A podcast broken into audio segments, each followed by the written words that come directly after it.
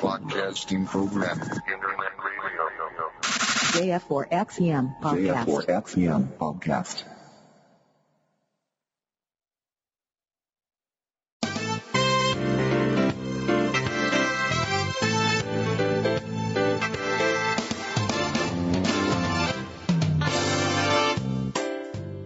空海 IT ニュース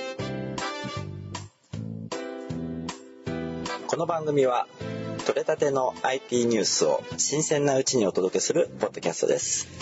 お届けするのは月ちゃんとみっつぁんです。最後までお聞きください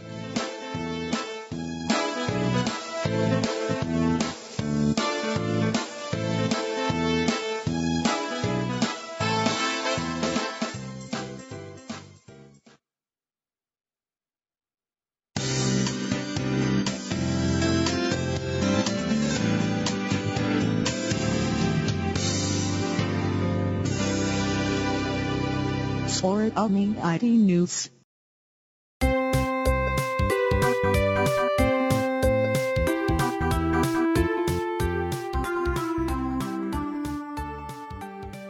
空海 IT ニュース2049回4月2日です。皆さん番じましてみっつぁんです。そしてすきちゃんはまだ仕事をしてますよ。なんか7時過ぎまで、えーコロナ対策会議があったみたいでその後残った仕事をするってねメールが来たんでどうかな8時ぐらいに終わるのかな8時半ぐらいなのかなわかんないですけどね、はい、とりあえず私一人でスタートさせましたよ。はい今日は雨が昨日の雨が止んで、えーなかなかいいお天気の休みだったら花見でもするがいいんじゃないかというようなね天気でしたけどもねえーお散歩さん、こんばんは。イクラムさんもこんばんは。仕事お疲れ様です。はい。えーっと、昨日はね、1日だったんで、まあ、うちの会社、棚卸しがあった関係で、まあ、半日、ほとんど仕事なかったんですけどね。今日は普通に仕事をしてましたが、すきちゃんとこは今日もなんかバタバタバタバタ してるみたいですよ。あうちゃんこんばんは。はい、4月に入って、まあ皆さんもテレビのニュースとかでご存知だと思いますが、車関係、メーカーさんがことごとく止まるということでね、一応うちの会社もね明日どうするかっていうのがねはっきり出てきてまあ来週から。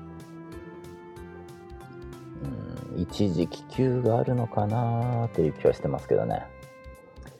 なので一時帰休があった場合には空海 IT ニュースの収録もお休みとなりますのでよろしくお願いしたいと思いますよ。はい。えーもううちの会社はマツダに対しては子会社。トヨタとかフォルクスワーゲンに関しては孫会社扱いになるんでね。だから子会社がどうするかによって孫会社の勤務形態が決まる。っていうのがあるんでうちの工場の中でもね部署によっては休みに入ってしまう部署もあったりまあ製造ラインですけどね。送る先によって休みに入ってしまうとこもあればまあ増えるとこはないかな基本的に減るけども普通に出勤するとこもあったりとね結構会社の中でも持ち場によってバラバラ状態な勤務形態に、なりそうなんですよね。で、私は管理なので、まあ、現場が動くといえばそれに合わせて、えー出荷の段取りとかをしなきゃいけないし、えー船便が動くといえば、それの準備に出なきゃいけないしということでね、まあ、今のところまだね、はっきりわかんないんですよね。まあ、あの来週月曜日、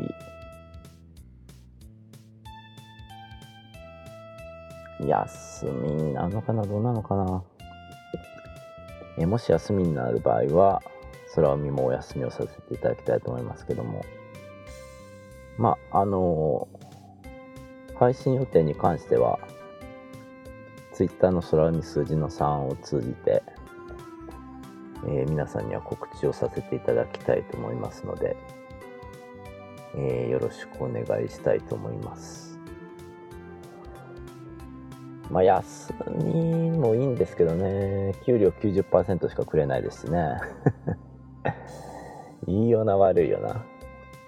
で、休みだからってね、うろうろするのもなんか、まずそうな気がするし。東京都は今日なんで97人でしたっけ ?3 桁見えてきましたね、感染者数が。れはもうロックダウン、時間の問題かなって気がね、しなくもないですけどもね。はい、きゅうちゃんこんばんは。はい、えー、っと、今日4月2日、桜が満開になったとこがね、1箇所だけでしたよ、長野。長野が今日満開ですね。こだけだったはずです、確か。うん、長野だけ。うちの会社もね、だいぶ満開になってきましたよ。ただこれ駐車場にね、桜が植えてあるんですよね。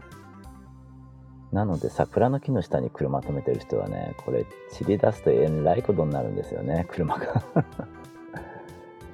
幸いにも私の車を止めてる駐車場は桜の木のない部分なんでね、そこのとこはいいんですけども、またあの桜の花びらってなかなか落ちないんですよね。車にひっついて、天気が良かったりするとペターってね、張り付いてね、なかなか取れないというね。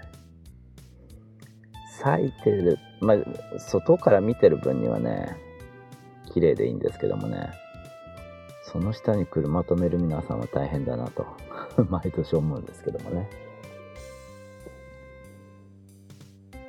えー、っと、けいちゃん、ショート中？落ちれ。ショート中って何？ショート中。車がショート中？バーン。違うか。えー、のぞみさんこんばんは。YouTube でコロナの BCG 有効説を聞いていたので遅れました。なんかそんな説もあるらしいですね。BCG 受けてるから日本人は感染が少ないんじゃないかって。うん海外でもね、BCG やってる国はあるらしいですけども、なんか日本と違うやり方？やり方？違うその BCG やってるとこは、まあ感染はそこそこ拡大してるって話もあるんでね。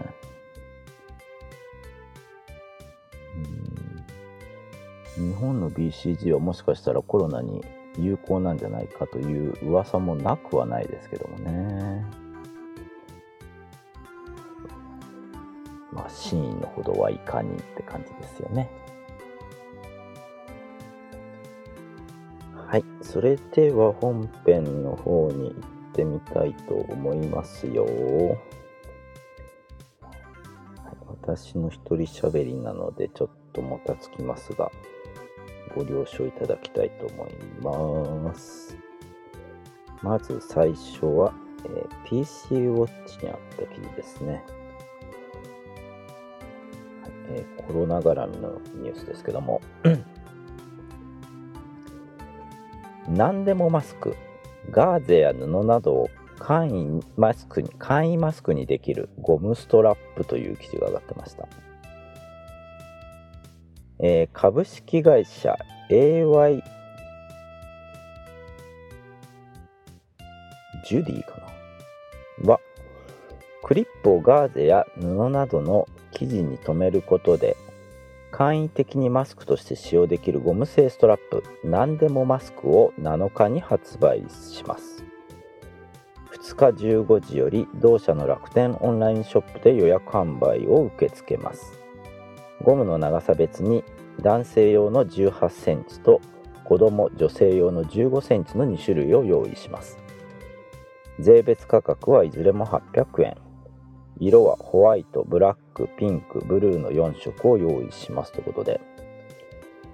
そうかこういう発想があったのか。まあ耳にかけるゴムハンカチとかガーゼでまあ手作りマスク作り方とかも紹介してますけども。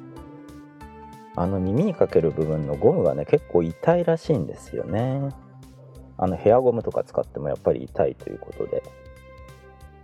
これ発想を思いついた人大したもんですよね。あのなんて言うんだろうこれ。ワニ口クリップって言うんだっけ？えーそれがゴムの両端についてて布にパチンパチンと留めることで、まあ、簡易マスクを作ることができると。今まだドラッグストアとか行ってもマスク売ってないですからね。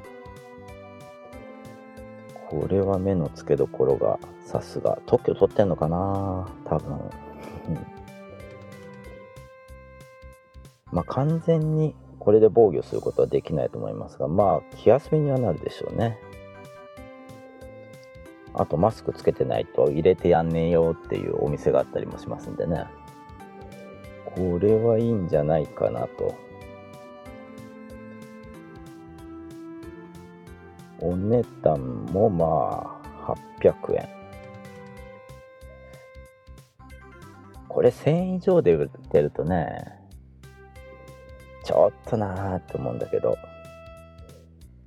まあ今割高のマスクを買うこと思えば800円ならまあ出せない金額ではないかなと今微妙な値付けっていうのもね なかなか。いいとこついてきたのかなって気がしますね。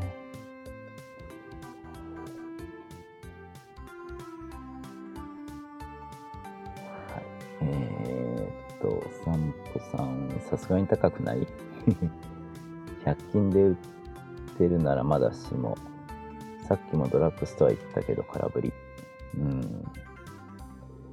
まあこれ、多分その、マスクが普通に手に入るようになったら100均とかで売り出すかもしれませんけどね。今なら売れるでしょうね。まあアイデア勝ちって感じかもしれませんねこれ。で私は買うかというと多分買わないだろうな、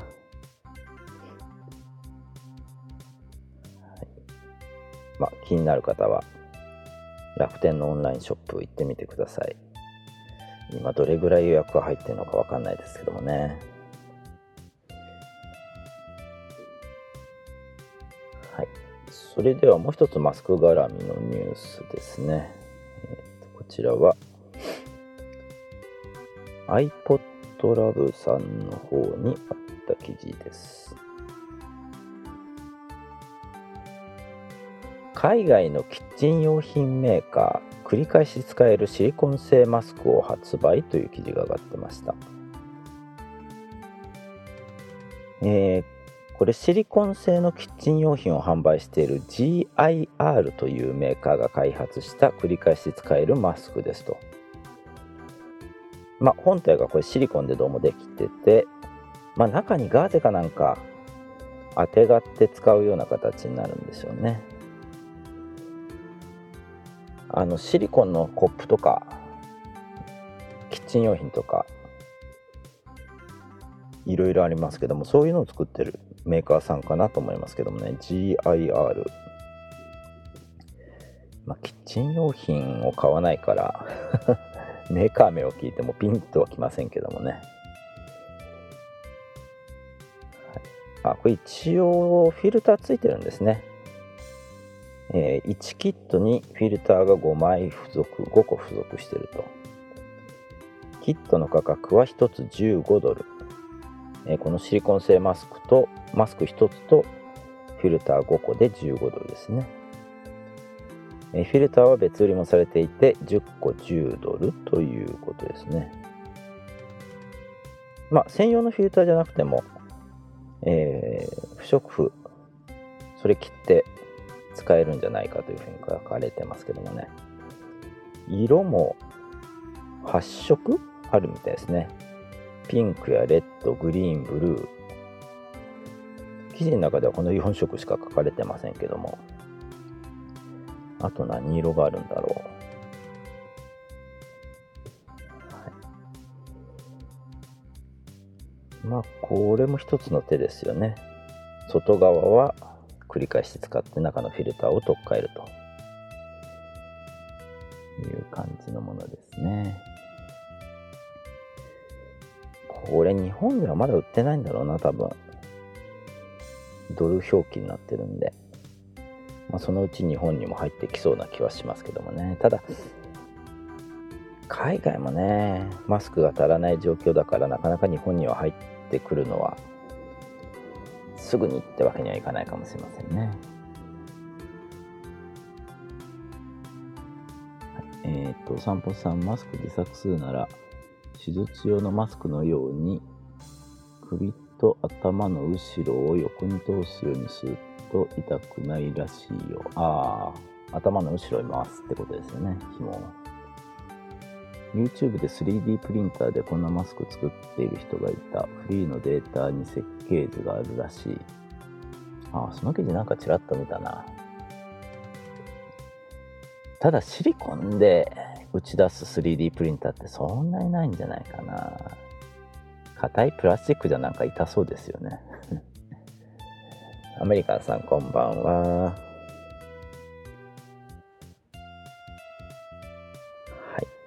それでは次の記事ですよ。えー、気になる気になるさんの方にあった記事です。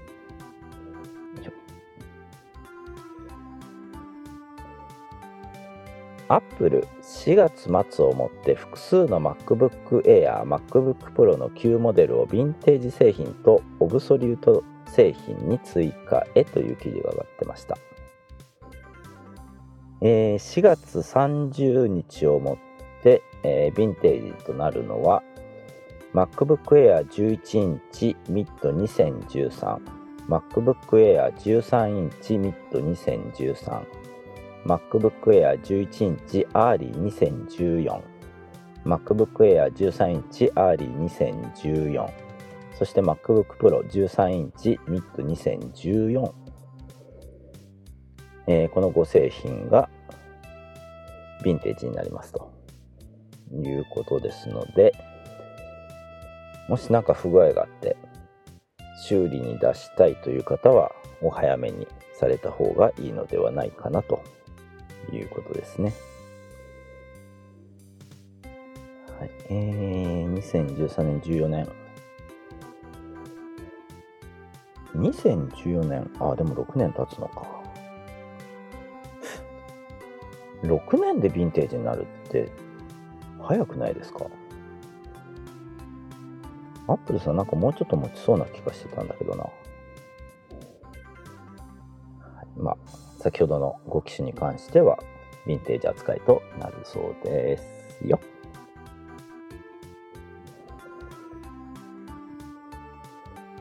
はい、それでは次の記事は iPhone マニアさんの方にあった記事ですね。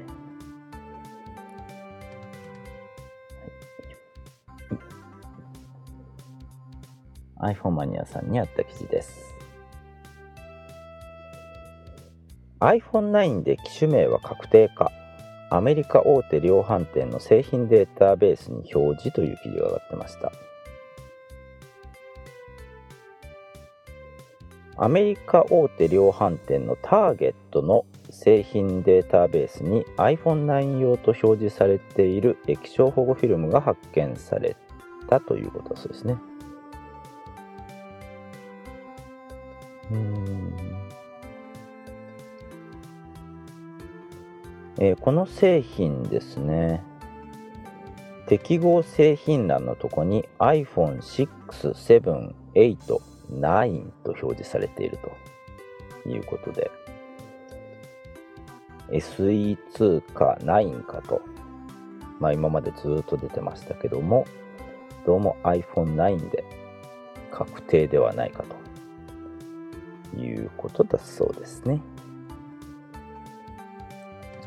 まあ名称はどっちでもいいんですけどね。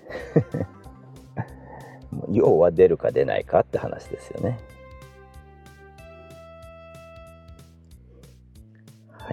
それでは次の記事をですね。えー iPod Love さんの方にあった記事です。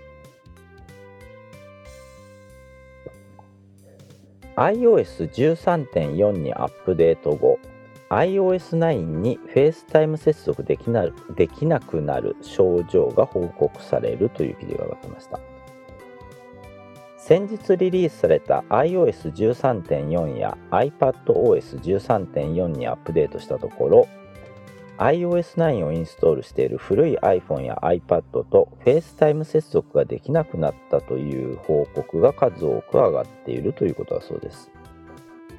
症状としては接続中と出るのに通話ができないというもので iOS13.4 にアップデートするまでは使えていたということから原因は明らかに iOS14 とあ13.4ということのようですね。ただこれはですね iOS とか iPadOS だけの症状ではなく MacOS10.15.4 でも同様に iOS9 をインストールしている古い iPhone や iPad へ FaceTime ができなくなったという報告もあると。いうことですので先日のアップデートで iOS9 を相手に FaceTime ができない状況が発生しているということのようですね。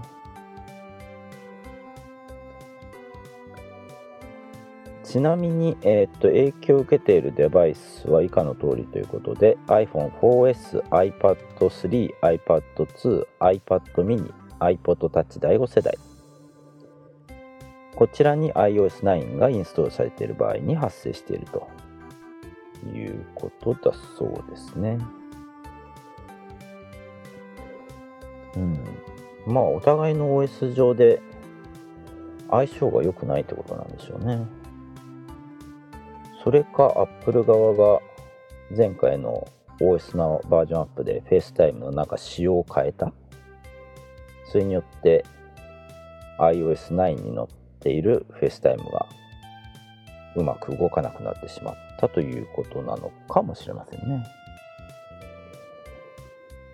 はい、私はだって元に iOS9 がインストールされたデバイスっていうものがないんでね、検証ができないんですけどもね。はいもしまあ、FaceTime の通信相手が古い機種を使いの方の場合はちょっと気をつけた方がいいかもしれませんね。それでは次は携帯ウォッチにあった記事ですね。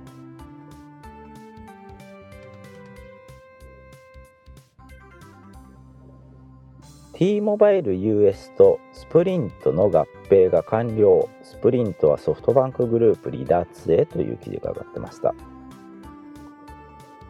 米国の通信事業者 T-Mobile US とスプリントは4月1日付で合併を完了したことを発表しました。合併後の新会社は T-Mobile US となります。ということでスプリントという名前が消えたことになりますね。はい。えーこの合併に伴ってソフトがソフトバンクグループの新 T-Mobile US への出資出資比率は約24%となりソフトバンクグループの連結子会社から外れることになりますということになるんですね。まあアメリカで合併しようが分裂しようが特に気にはならないんですけども一つ気になるのがソフトバンクはこのスプリントを持ってる関係でアメリカ放題っていうサービスやってますよね。えー、アメリカ本土、それからハワイ州だったかな。では通話し放題。データもし放題だったっけ？データ通信も。アメリカ放題というサービスがあるはずですが、これがそのまま継続されるのかどうなのか。まあ、ソフトバンクが完全に手を引くわけじゃないんで、続くのかなという気はしますけども、はい、何らかアメリカ招待に関して変更が出るかもしれませんね。現在のとこそういうプレスリリースは出ていませんけどもね。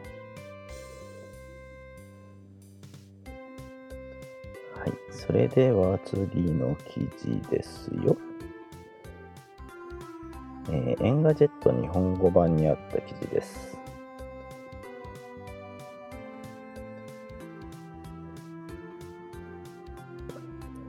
ドコモ D 払い吉野家で50%還元モバイルオーダー注文でという記事が上がってました。ドコモのスマホ決済 D 払いにおいて4月6日より吉野家のミニアプリが登場します。ミニアプリ上で吉野家の商品を注文決済し店に到着したら商品を受け取るだけで済む。モバイルオーダーが利用できるようになるそうです。でこの提供開始に合わせて4月13日から5月の10日までえこのミニアプリを使用して吉野家の商品を注文決済しテイクアウトしたユーザーを対象に利用額の50%分の D ポイントを付与するキャンペーンを実施します。付与条件は1アカウントにつき500円相当。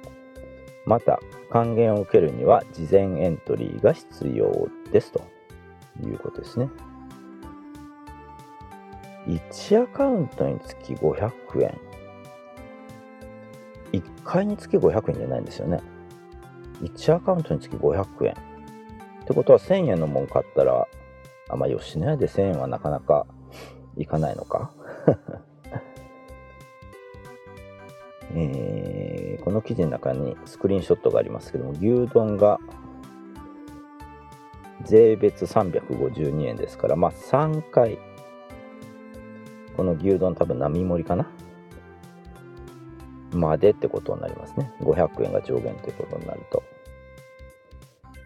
はいえー、D 払いをお使いの方、吉野家でお得に食べてみてはいかがでしょうか。えー、お散歩さん一人で500円いけば高い方じゃない？うん、吉野家、出雲にあることあるんですけどもね、ちょっと不便なとこにあってね、行ったことがないんだな吉野家。ああ出雲ではないけどよそではあるか、は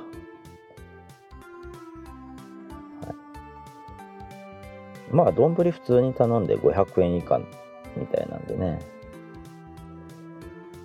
まあ、D バレーお使いの方はぜひ50%還元受けていただければと思いますよ。それでは最後のニュースですが、これ、スキちゃん宛てにね、本当は用意したんですけどもね、スキちゃんが、えーっていうニュースなんですよね。はい、えー、トラベルウォッチあった記事です。米国ディーンデルーカ連邦破産法適用申請日本の運営会社は国内の営業権を事実上100%確保という記事が上がってました。はい、好きちゃん大好きなディーンデルーカ。って皆さんわかんないか。あの D& デルカって季節ごとにあのトートバッグ出すんですよね。でそれが大好きでネットでよく好きちゃん買ってますけどもね。で買って見て楽しんでるというねなかなか使わないんですけども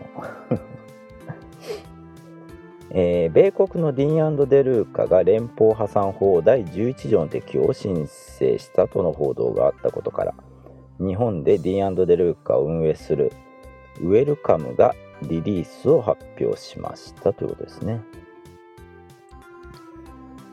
えーこの日本の総代理店ですね、ウェルカム。2016年3月にアメリカのディーンデルーカから日本国内における商標権の全面的なライセンスを取得しており、日本国内におけるディーンデルーカの営業権を事実上100%確保してますと。米国連邦破産法第11条の手続きが開始されても、ウェルカムが有する営業権は何ら影響を受けずに日本国内における本事業の運営を持続できるよう法的側面からも万全な保全が完了していると。いうことで、まあ、日本にあるディーンデルーカのお店は大丈夫と。いうことですが、まあ、それこそアメリカ本土から仕入れてたものに関して今までのように品揃えが揃うかっていうと、うん、どうなの？と。いう感じはしますけどもね。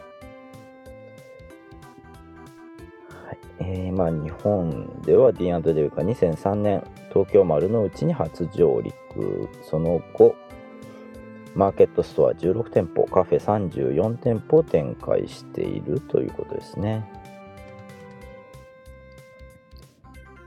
はい、というのをスキちゃん用に用意してたんですが残念ながらスキちゃんはまだ帰ってきてません。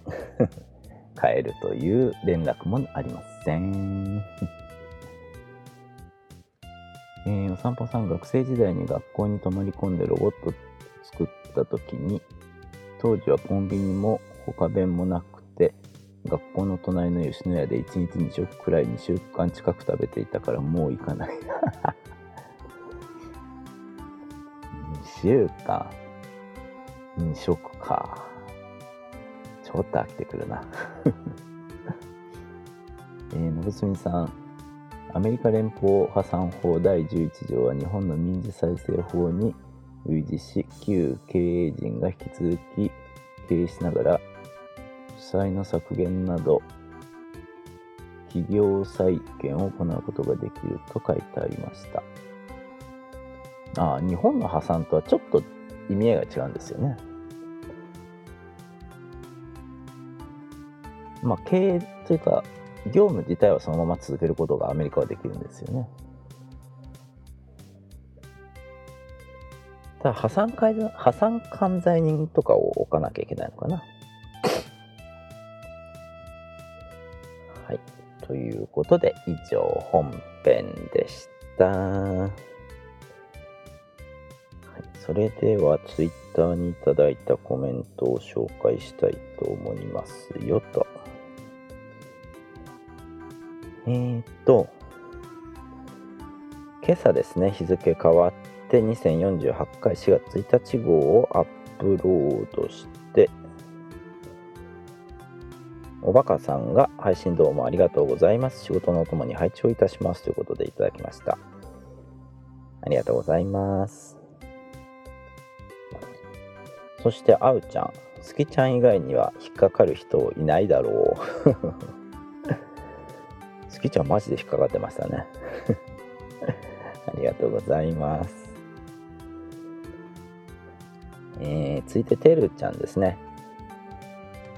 えー、2警回配信達成おめでとうございます。これ2000回っていうか2024か。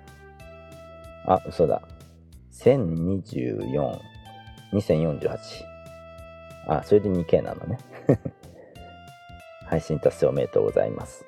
在宅勤務中の合間に拝聴させていただきます。昨日は出社したけどエイプリルフールする相手が誰もいなかったということでいただきましたありがとうございますオフィスみんな在宅なんですね はい続いてチュリーちゃんが2048回拝聴私は Amazon でのマスクで詐欺にやられたかも。え？ポチって2週間後に到着予定が3日延びてその後7日経っても届かず。Amazon を通してのメールも反応なし。発送元は中国。ポチる前に出品者の信頼性を見るようにと書いてはあるようだがくそーということで。あそれはやられちゃったかも。この場合は Amazon かどっかに言えばなんとかしてくんないのかな？してくんないかな？どうかな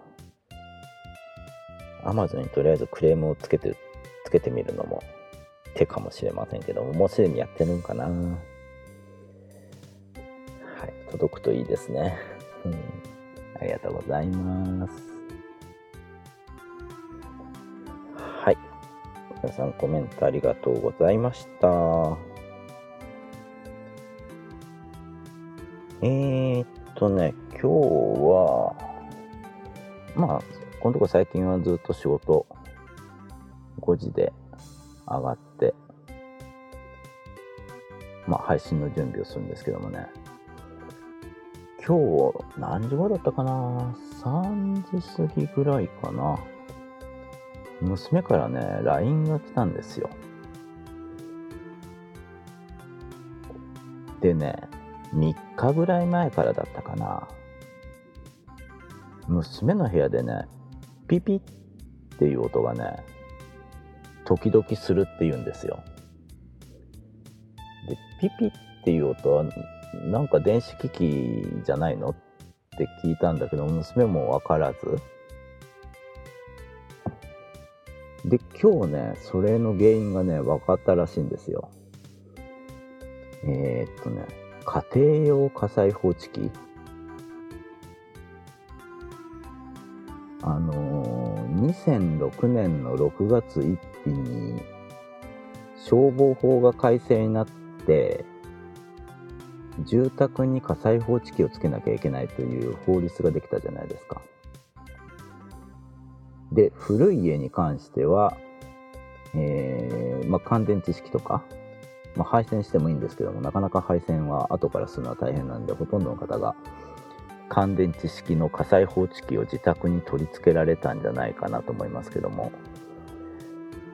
ちょうどね私も消防団員をやってる時だったんでねちょっと早めにつけたんですよね2005年1年ほど前に乾電池式の火災報知器つけてたんですけどもこれがねどうも電池切れを起こしてると。あの乾電池式の火災報知器をお付けの方は気がつかれてると思いますけども紐引っ張ったり本体のボタンを押してやると、えー、電池残量ある時には正常ですとかね、えー、アナウンスがまあ全部が全部アナウンスが流れないのかな。音でお知らせするっていうのもあるのかな。うちのはたまたまあのー、電池チェックすると正常ですって言うんですよね。で、去年の10月の秋の火災予防週間の時に、だ毎年秋の火災予防週間に消防団が家庭査察っていうのも回ってくるんで、それに合わせてね、電池の確認してたんですけども、昨年の10月の時は特に問題なかったんですよ。まあ、娘は当然大阪にいたんでね、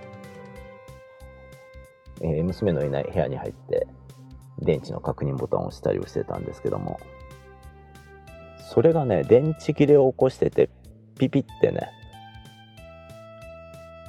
30分に1回かな。1時間に1回かな。それもかわいかわいい音でね 音が鳴るらしいんですよで今日たまたま娘が家にいてそのピピって鳴った時にそっちの方をずっと見てたら火災報知器があったとで、ボタンを押したら電池切れですって言ってね。ってことで、えー、仕事終わりにね、え、その火災報知器を買った家電量販店へね、ちょっと行ってきたんですよ。電池交換しなきゃなと思って。で、行ってみたはいいもののですよ。電池が高い。あの店には在庫はないと言われましてねで取り寄せになりますけど3000円ぐらいしますよって言うんですよええ本体がね3個セットで8000円か9000円で買ってるんですよね。だから本体と電池代がほぼ同じ。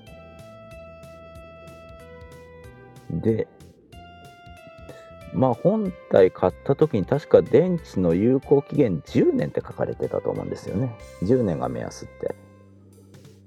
で結果うち3つつけてるんですけども今回電池が切れたのが15年経つのか。2005年に取り付けてるから。まあ15年持ったんだからいいんじゃないかなと。思うのと3000払って電池買うならどうせ同時にあと2つつけてるわけですからこれもそのうち電池が切れるわけですよね。そうすると本体ごと変えた方がいいんじゃないかということでね。まあ出雲市内の家電量販店まで行ったはいいんですが結局注文せずにまあもうちょっとまあもうちょっと待ってっていうかね買わなきゃいけないんですけどね。今度は Amazon かどっかでね安いやつ買ったろうってね 今思ってますけどもね。なのでえー、っと電池式の家庭用火災報知器。うん電池交換はね皆さん考えない方がいいと思います。新たに買った方がね良さげですよ。という今日の出来事でした。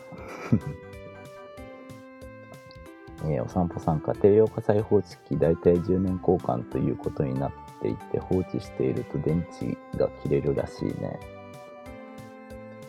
10年交換はねそこまでは書いてなかったような気がするな。ただ電池の寿命が大体10年ぐらいですよっていう説明書きがあったような気がしますけどね。えー、お散歩さん私の借りている家はちょうど築10年くらい。昨年秋頃に管理会社が火災報知器を自分で交換してねって何個かを送ってきた？あ、それこそ電池式の火災報知器がつけてあったってことか。家庭用の火災報知器は10年で交換という前提だったと思うよ。以前は期間もはっきり決まっていなかったけど、今は法律で10年に決まったはず。あ、そうなんだ。その法律は知らなんだ。なのでまあ私の家の火災報知器も10年、あ、10年じゃないや、15年動いてくれてましたんでね、今年は取っ替えてやんなきゃいけないかなというとこですね。あれ火災報知器もね、15年前に買うときに、その今うちでつけてるのはそれぞれ独立式なんですよね。だからその火災報知器の下で、まあ、煙もくもくって出たら火事ですって喋るのが、えっと、3個で8000円だか9000円ぐらいだったと思うなでもうちょっといいやつになると、えー、その3個とか4個とか家の中で使ってる火災報知器が全部無線でつながるんですよね。なので1箇所でその火災報知器煙感知して鳴り出すと家の中の火災報知器が全部同時に喋り出す。っていうやつもまあ今はあるというか15年前にすでにあったんでね。今探すともっと良さげなやつがあるのかな。でもそれ以上に高機能ってあるのかないのかよく分かりませんけどね散歩さん消火器も10年だしね。ああ、そうですね。あ、あんまし長く使ってると、容器の底が錆びてきてスポーンと抜けますからね。気をつけないと。ということで、まあ、15年持ったら十分か。十分元は取れたかなという気がしてますけどもね。今度はなんかその連動式のがあったら安いのがあったら連動式つけちゃろうかなってね、えー、企んでる今日この頃です。はい、えー、結局月ちゃん帰ってきそうにないな。8時までだったらもう帰るよとかってね。てくるはずなんですがそれが全く気配がないので今日は遅くなりそうですねまあ今週はあともう一日明日あるからいっか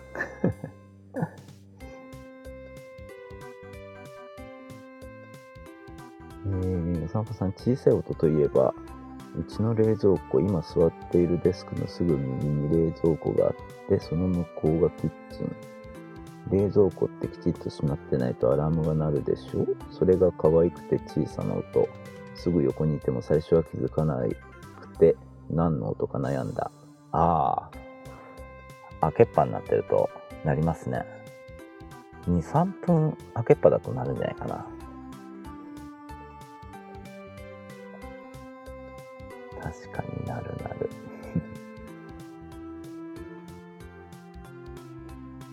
火災報知器もね、電池切れですって喋ってくれりゃいいのよね、ピピじゃなくて。